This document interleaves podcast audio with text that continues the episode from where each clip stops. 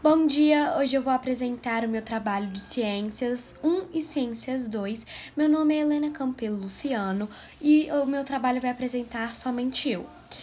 Escolhi o tema O que são fósseis por conta que é um tipo de trabalho que eu realmente gosto de falar.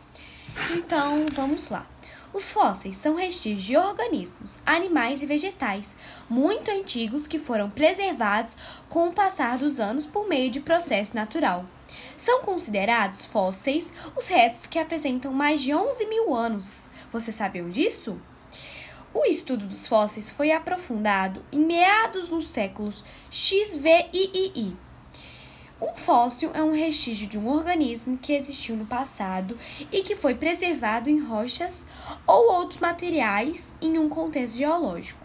Entre outros aspectos, os fósseis são importantes para a evolução da vida até a data rochas. Fósseis antigos para reconstruir o ambiente e que se originaram. Como a gente pode ver, fósseis são materiais, são como podem, como podem ser animais, como podem ser várias coisas são coisas que têm mais de 11 mil anos e que hoje em dia são consideradas fósseis por causa disso.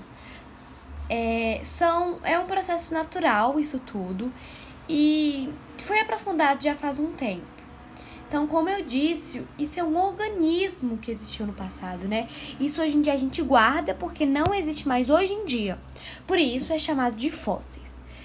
Esse é o meu trabalho, espero que vocês tenham gostado. Tchau!